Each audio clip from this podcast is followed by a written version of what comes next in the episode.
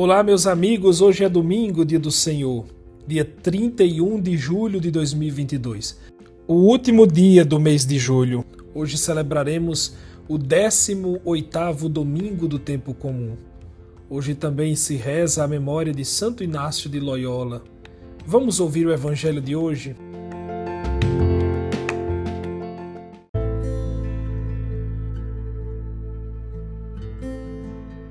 Evangelho de Jesus Cristo segundo Lucas, capítulo 12, versículos de 13 a 21. Naquele tempo, alguém do meio da multidão disse a Jesus: Mestre, dize ao meu irmão que reparta a herança comigo? Jesus respondeu: Homem, quem me encarregou de julgar ou de dividir vossos bens? E disse-lhes: Atenção, tomai cuidado contra todo tipo de ganância porque mesmo que alguém tenha muitas coisas, a vida de um homem não consiste na abundância de bens. E contou-lhes uma parábola. A terra de um homem rico deu uma grande colheita. Ele pensava consigo mesmo: o que vou fazer? Não tenho onde guardar minha colheita. Então resolveu: já sei o que vou fazer. Vou derrubar meus celeiros e construir maiores Neles vou guardar todo o meu trigo, junto com os meus bens. Então poderei dizer a mim mesmo: Meu caro, tu tens uma boa reserva para muitos anos. Descansa, come, bebe, aproveita. Mas Deus lhe disse: Louco, ainda nesta noite pedirão de volta a tua vida. E para quem ficará o que tu acumulaste? Assim acontece com quem ajunta tesouros para si mesmo, mas não é rico diante de Deus. Palavra da Salvação.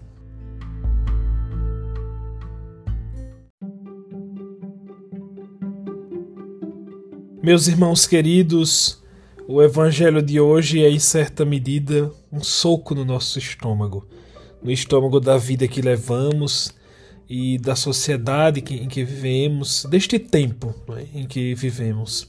Realmente, escutando esse evangelho atentamente, a gente se dá conta como o nosso pensamento, como a, lógica né, é, da condução da nossa vida anda distante da lógica evangélica, da lógica cristã.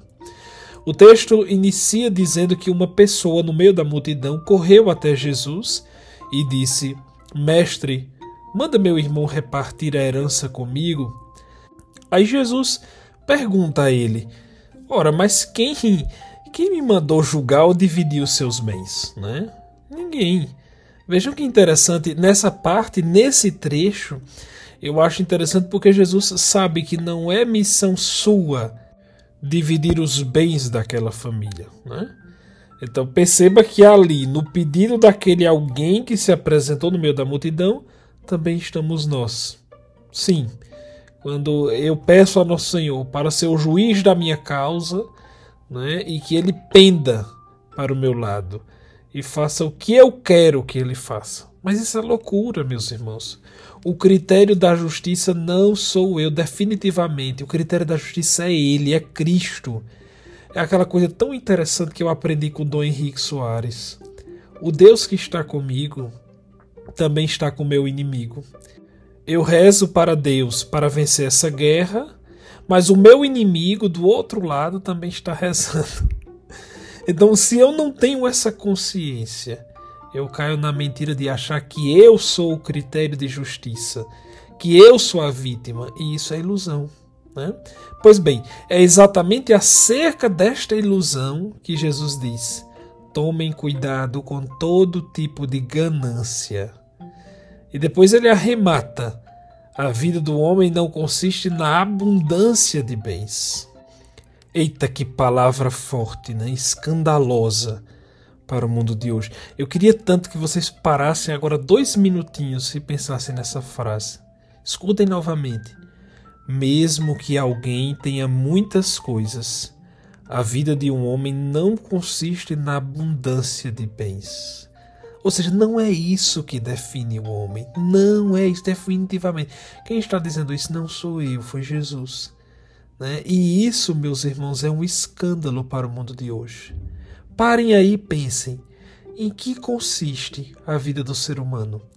Melhor, melhor, em que consiste a minha vida, a sua vida? O que é, meu irmão, minha irmã, que faz a vida realmente valer a pena? Então veja, são perguntas sérias.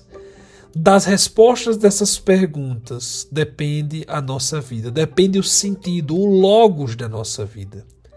Então, se vocês perceberem, a régua de hoje, a régua que nos é ensinada a medir o homem hoje, é outra. Né? Hoje se mede o homem pelo que ele tem, pela fama que ele tem na sociedade, se tem sucesso, se tem dinheiro, se tem imóveis. Ora, meus irmãos, mas quando o calo aperta mesmo, quando a vida se esvazia de sentido, né? esses elementos, ainda que tenham o seu valor, e tenham o seu valor, esses elementos não resolvem a minha insuficiência. Ainda que eu seja um homem abastado, esses elementos não resolvem a minha insuficiência. Podem perceber, pessoas muito ricas, né? Mas que é, falta essa densidade. Eu digo isso de todo o coração, de todo o coração, porque o sentido, o logos da vida, né? A gente quer segurança, mas nada é seguro, nada, nada, nada é realmente estável, nada. É uma loucura pensar que há um porto seguro. Não há, meus irmãos, definitivamente não há. Não há. Por que essa loucura, esse apego doentio, às vezes, aos bens materiais? Por essa doença, essa patologia de querer um porto seguro. Se a gente olhar para os nossos parentes que se foram, é? se nós olharmos para tantos que já passaram, e aí? O que ficou? Papa Francisco tem uma frase muito sábia.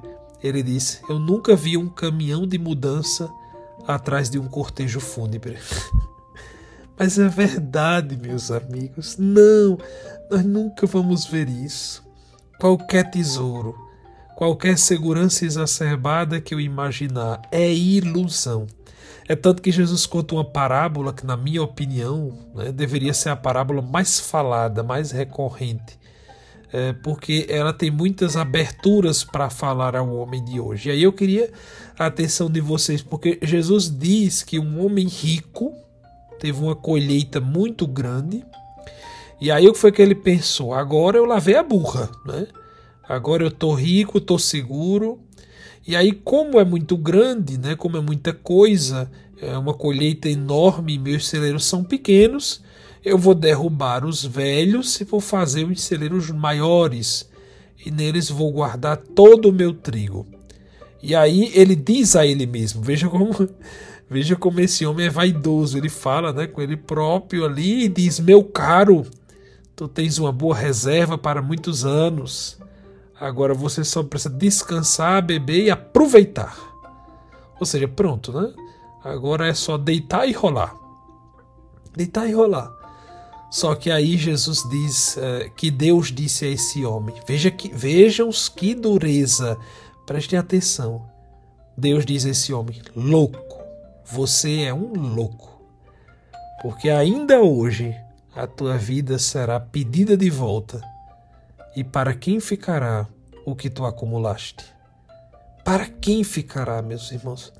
É bonito porque, comentando esse evangelho, esse trecho né, do evangelho, Dom Henrique diz uma coisa muito interessante.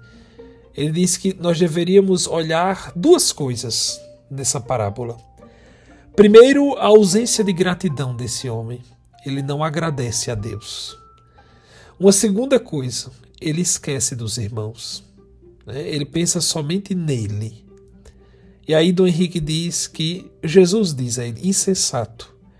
Hoje mesmo a vida lhe será tirada, e o que tu juntaste é vaidade, é ilusão. Vai ficar para os outros. Quantas histórias dessa a gente sabe? Que miséria, que solidão, quanta aparência. Nós fomos feitos para encontrar Deus e os outros. Que lindo isso, meus irmãos, é verdade. A vida que deveria ser uma entrega a Deus e aos outros ficou somente numa imagem profundamente egóica e autossuficiente. A vida rica, o tesouro que Jesus fala no Evangelho de hoje, o tesouro do céu, é esse esvaziamento de si. quando não olho somente para mim, quando a minha vida se torna verdadeiramente lugar de oferta, de desprendimento, de liberdade e, sobretudo, de amor a Deus. Olhem para Madre Teresa, olhem para os santos. Vejam a felicidade, vejam o sentido, vejam a densidade de sentido na vida desses homens e dessas mulheres. O Evangelho de hoje termina com a frase de Jesus, né, que é o último versículo, versículo 21. Assim acontece com quem ajunta tesouros para si, mas não é rico diante de Deus. Quantos, quantos nós conhecemos, quantas famílias quanto tempo, quanta energia gasta nessa loucura, não é? Portanto, percebam aqui na fala de Jesus que há uma riqueza que está acima de qualquer outra. É como se houvesse realmente uma hierarquia. E para Jesus, na fala dele, a riqueza diante de Deus, aquele que é rico para Deus, esse sim é verdadeiramente rico. Esse sim Aqui vale um adendo. Eu não estou dizendo, meus irmãos, que não se possa buscar uma vida mais confortável. Claro que não. Né? Há hoje também um contramovimento é, de ojeriza a quem tem dinheiro. Parece que ter dinheiro é crime, ou quem tem é bandido e corrupto. Há pessoas que têm dinheiro e são tão honestas, são generosas, são bondosas, que olham para os pobres, que dividem aquilo que Deus mesmo os concedeu, que acreditam na evangelização, que não fazem do dinheiro seu ídolo. O que Jesus nos adverte hoje não é, meus irmãos, sobre não ter bens, não é isso. Mas é ter sabedoria para saber onde posicionar esses bens na minha vida, na hierarquia dos valores que conduzem a minha vida ah, João, eu tenho muitos bens. Está certo. Isso não é problema para o cristianismo. Né? Há quem possa dizer que a família de Lázaro, Marta e Maria era uma família que tinha boas condições e Jesus ia para lá. Então isso não é problema. O problema é que esses bens não sejam a sua vida. Né? O problema é exatamente quando acontece o contrário quando o medo de perder esses bens é maior do que o medo de perder a Cristo. Quando sua vida, sua programação semanal é só com esse intuito: juntar, juntar e juntar. Não, meus irmãos. A vida do homem não consiste nisto. É interessante porque há um livro de Cortella que ele disse que saiu uma pesquisa de alguma universidade estrangeira que entrevistou alguns pacientes em estado terminal e dizem que o que eles pediam não era, doutor, consiga mais tempo para aproveitar um carro novo, a casa nova, o apartamento da praia. Não. A questão sempre era essa. Quando o médico se aproximava para dizer quanto, né, o pouco tempo de vida que a pessoa tinha, a prece era sempre: doutor, consiga mais tempo para que eu possa aproveitar a minha família, para que eu possa gastar um pouco mais de tempo com o que realmente importa, com o que realmente não passa. Meus irmãos, que Nossa Senhora nos ajude a ser como foi o seu filho. Que ela nos ensine a nos relacionar com nossos bens. Acima de tudo, que ela nos ensine a ter sempre em primeiro lugar Cristo Jesus, aquele em quem verdadeiramente confiamos e depositamos a consistência da nossa vida. Amém.